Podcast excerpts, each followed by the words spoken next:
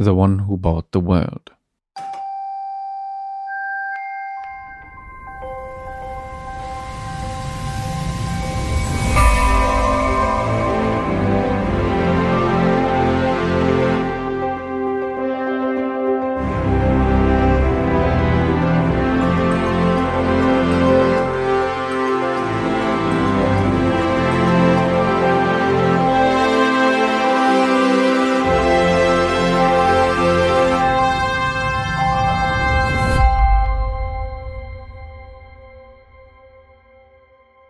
Als ich die Tür vom Schrecklich aufdrücke, ist alles wie immer.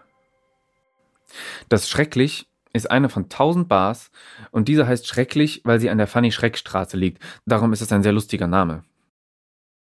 Die ehemals Julius, heute Fanny-Schreck-Straße hat sowieso einen sehr lustigen Namen. Besoffene Menschen machen durchschnittlich 40 Mal pro Woche jeden möglichen Witz darüber und dann gehen sie ins Schrecklich und versuchen etwas zu bestellen, was es dann nicht gibt, damit sie das dann schrecklich finden können. Gegenüber vom Schrecklich ist ein BDSM-Fachgeschäft namens Oh Schreck und nebenan ist ein ehemaliger Second-Hand-Laden namens Ach du Schreck. In dem ist heute ein Geschäft, das auch Second-Hand-Sachen verkauft, aber mit mehr Platz und weniger Auswahl und außerdem kriegt man glutenfreien Kuchen und Kaffee. Ein Stück weiter die Straße runter ist noch ein Friseursalon, der heißt Salon Schmidt. In der Bar drin, direkt hinter der Tür, laufe ich in einen Typen und ein Mädel, die sich gerade gegenseitig damit beeindrucken wollen, dass sie wissen, dass der Song, der da vorhin lief, im Original gar nicht von Nirvana ist.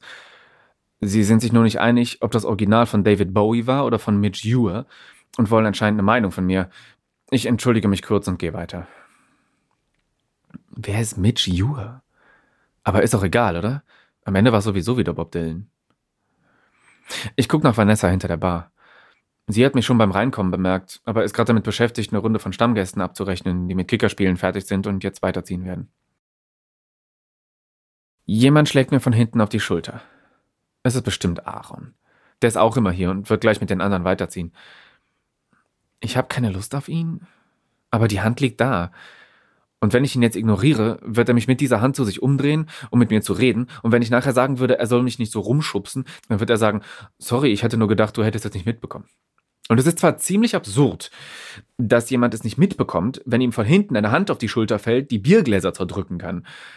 Aber Aaron ist eben Aaron. Im Moment sogar sehr, weil er was getrunken hat.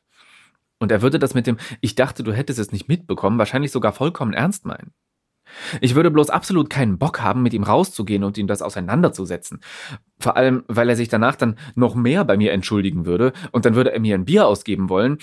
Aber wie gesagt, ich habe gerade keinen Bock auf Aaron, also es recht keinen Bock auf ein Ja, okay, wir sind cool miteinander Bier mit Aaron.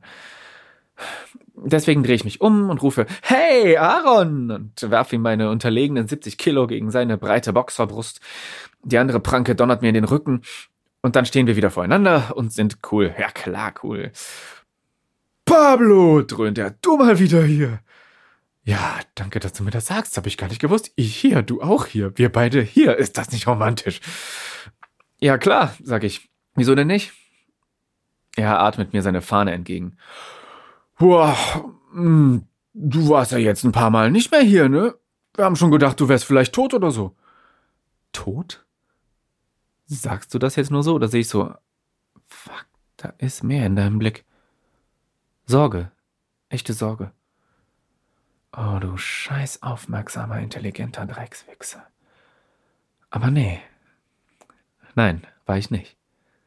Oder zumindest bin ich's nicht. Oh nein, sag ich. Ich doch nicht. Ich habe nie die Kontrolle verloren. Dieser Spruch geht Aaron jetzt doch ein bisschen zu deep. Cool, sagt er und klopft mir nochmal vor die andere Schulter.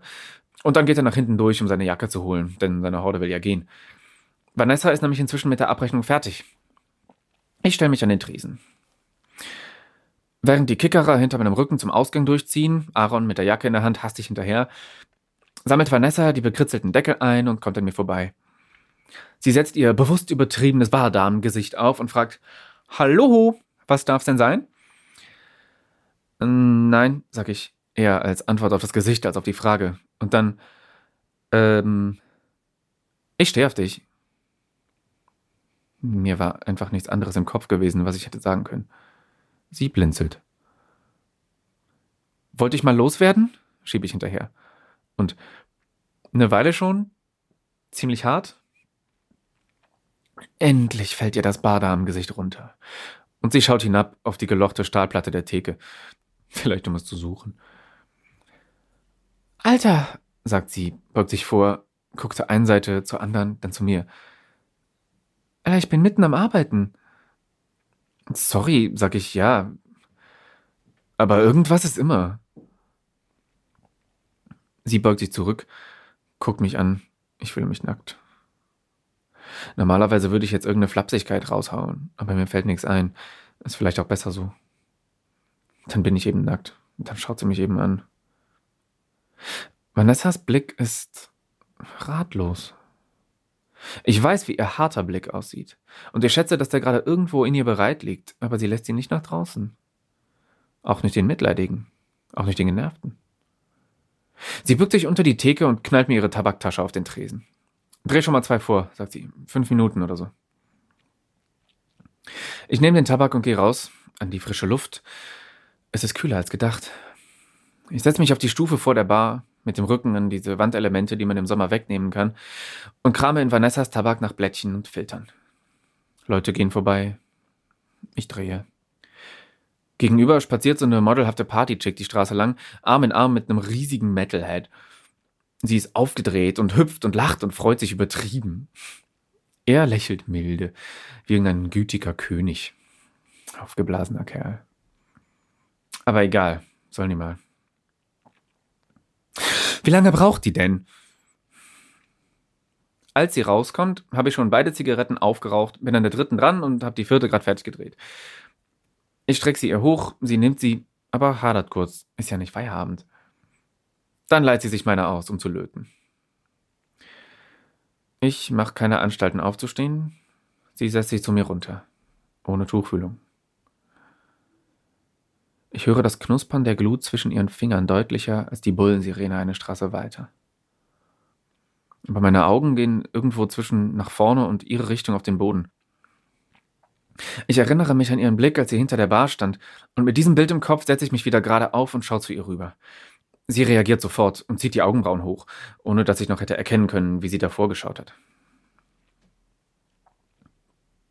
Also, sag ich. Jetzt geht ihr Blick doch wieder nach vorne und sie nimmt noch einen Zug. Cool, sagt sie.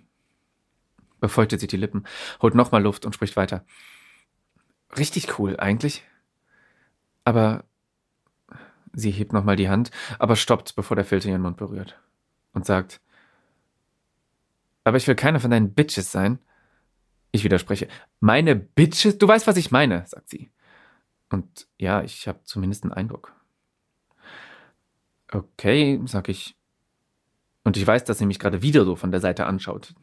Dass sie wahrscheinlich alles sieht, was in meinem Gesicht abgeht und alles dahinter. Aber gut, soll sie. Dann sage ich vorsichtig, gucken wir, dass es anders wird.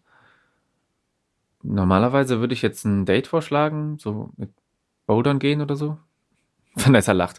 Ich gehe safe nicht mit dir bouldern. Gut, sage ich. Sondern?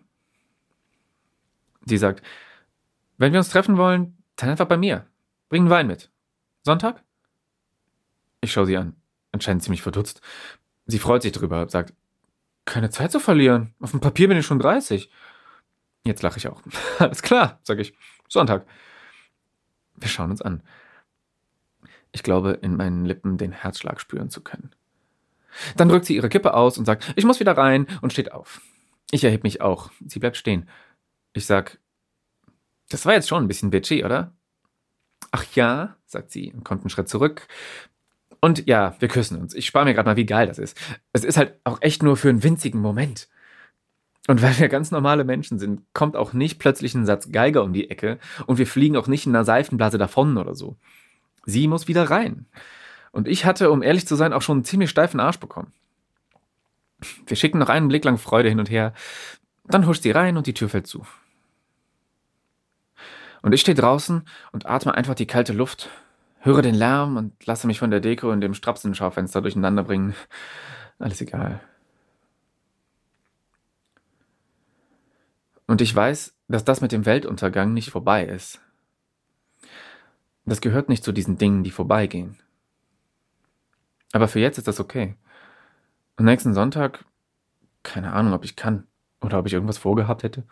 Aber das ist kein Problem. Das wird kein sein. Ich meine, ich habe die Welt gekauft, oder?